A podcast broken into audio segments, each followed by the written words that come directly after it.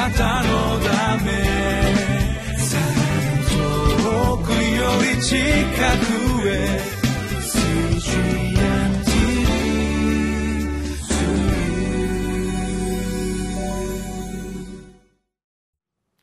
皆さんこんにちは。ミッションエンドクリスチャンフェローシップの牧師関根和夫です。今日は7月31日火曜日、えー、聖書の箇所は使徒の働き21章の27節から40節、えー、タイトルが使命を果たすまで神が責任を負われますとなっています。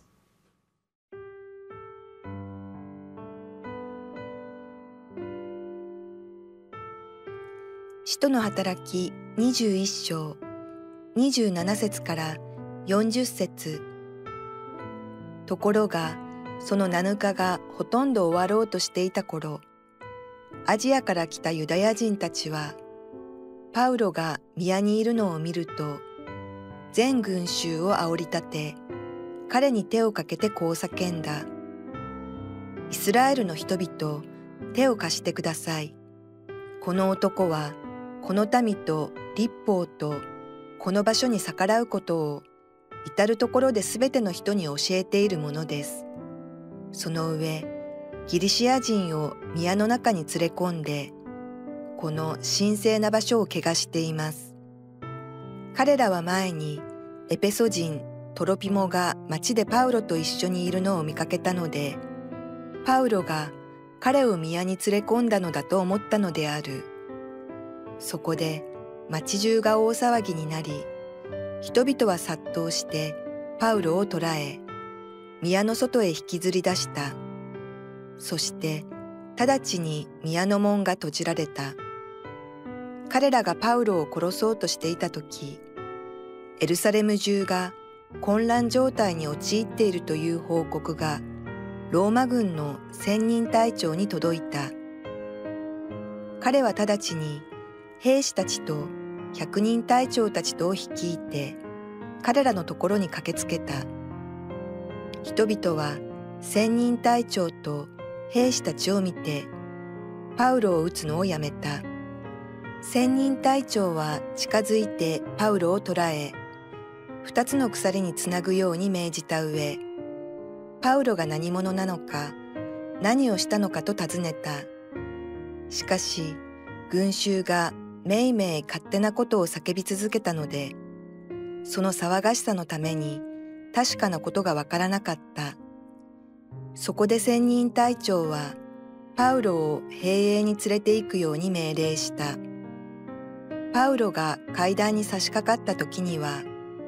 群衆の暴行を避けるために、兵士たちが彼を担ぎ上げなければならなかった。大勢の群衆が彼を除けと叫びながらついてきたからである。兵営の中に連れ込まれようとした時、パウロが千人隊長に一言お話ししてもよいでしょうかと尋ねると、千人隊長は、あなたはギリシア語を知っているのかするとあなたは以前暴動を起こして四千人の資格を荒野に引き連れて逃げたあのエジプト人ではないのかと言った。パウロは答えた。私はキリキアのタルソ出身のユダヤ人で、れっきとした町の市民です。お願いです。この人々に話をさせてください。千人隊長がそれを許したので、パウロは階段の上に立ち、民衆に向かって手を振った。そしてすっかり静かになった時、彼はヘブル語で次のように話した。使徒の働きの21章の27節から40節までですけれど、えー、エルサレムに献金を届けたパウロヤコブと会って、えー、相談事があって、えー、そして一つの提案があったわけですけれどもえー、宮に登った時に、えー、周囲のユダヤ人たちがまあここにはアジアから来たユダヤ人たちがパウロが宮にいるのを見て大騒ぎになったとあるんですけれどもそのギリシャ人を宮に連れてきたということでパウロを非難し始めて要するにパウロは神殿を軽蔑していると。神の掟なんか守らなくていいと言っているというふうに彼ら思い込んでますのでそういう意味で大騒ぎして群衆を巻き込んでそしてまあそれこそパウロを殺そうとするんですよね。宮その宮の外へ引きずり引きずり出したと。大騒ぎになる。でそんな状況の中であのエルサレム中が混乱しているという情報がここに書いてあるローマ軍の千人隊長に届いた。これねすごく不思議なことなんですよね。実は大群衆にこう取り巻かれて一人の男が殺されることっていうのは意外と簡単にできてしまうんです。でも、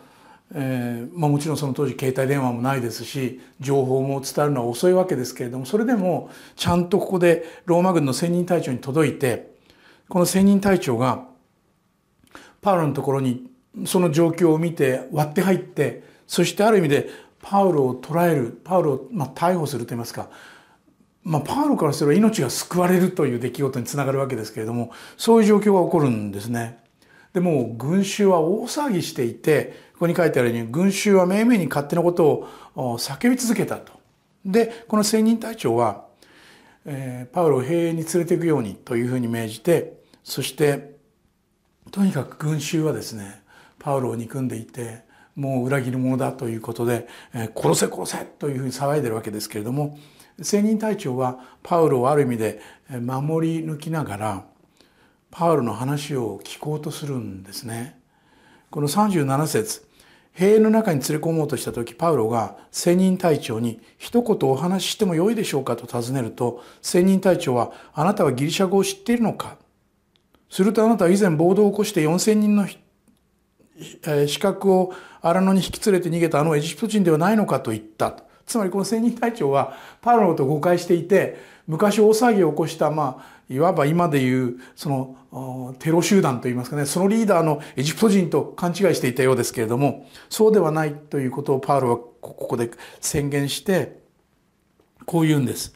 私はキリキアのタルソ出身のユダヤ人でれっきとした町の市民です。お願いです。この人々に話をさせてください。千人隊長はそれを許したので、パウロは階段の上に立ち、民衆に向かって手を振った。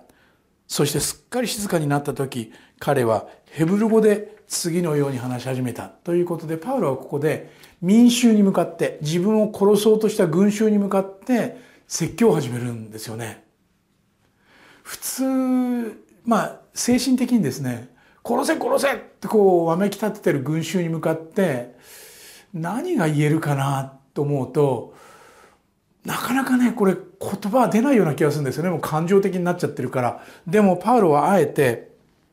ここで千人隊長にきちんと自己紹介をしてそしてこの群衆に向かってきちんと自分がどういう人間で誰を信じていてどういうことでここにいるかということを弁明しようとして話をし始める。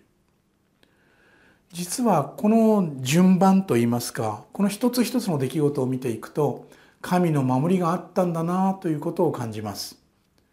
民衆が騒ぎ始めた時おそらく大きな石を持っている人がそれこそ5人でも10人でもいればパウロは大怪我をしてしまったでしょうしあるいはパウロの命はなくなっていたかもしれない。あるいは千人隊長の到着がほんの数分でも遅れたらパウロはそこで殺されていたかもしれない。そして千人隊長が、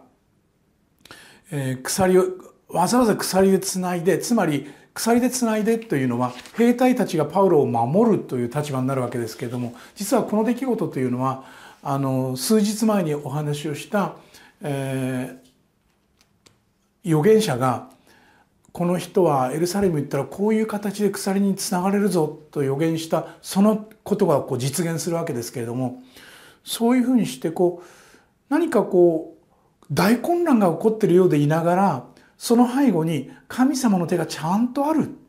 という感じがするんですよね。そしてある意味でパウロの心は全然なんか騒いでないという感じがするんですよ。えー、こう怒りたけってとかね、えー、罵り合ってとかそういうことじゃなくて非常に冷静なんですよね。驚くほど冷静にここで対応している。しかも千人隊長はやっぱりある意味で大人ですね。千人の軍団を率いてる人だけあって、まあ肝が据わっていると言いますか、パウロの言葉をちゃんと聞いて、そして許可を出すというそういう状況。今日のタイトルにあったように使命を果たすまで神が責任を負われますとありますけれどもパウロのこの一部始終を見ているとあ神様の手はそこにあったんだなということがわかります。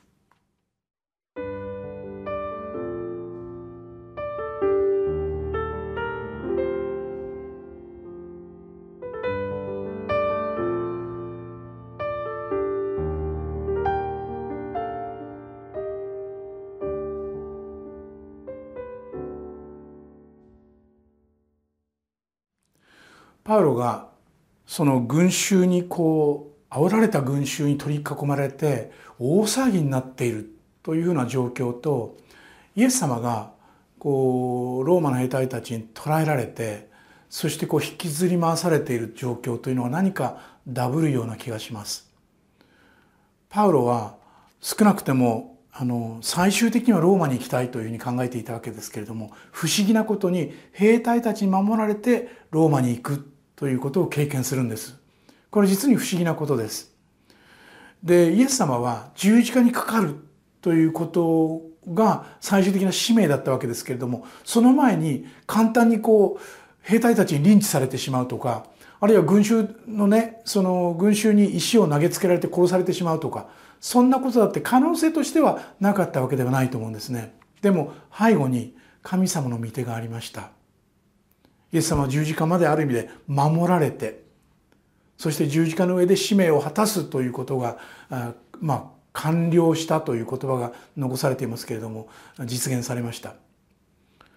パウロもここでは、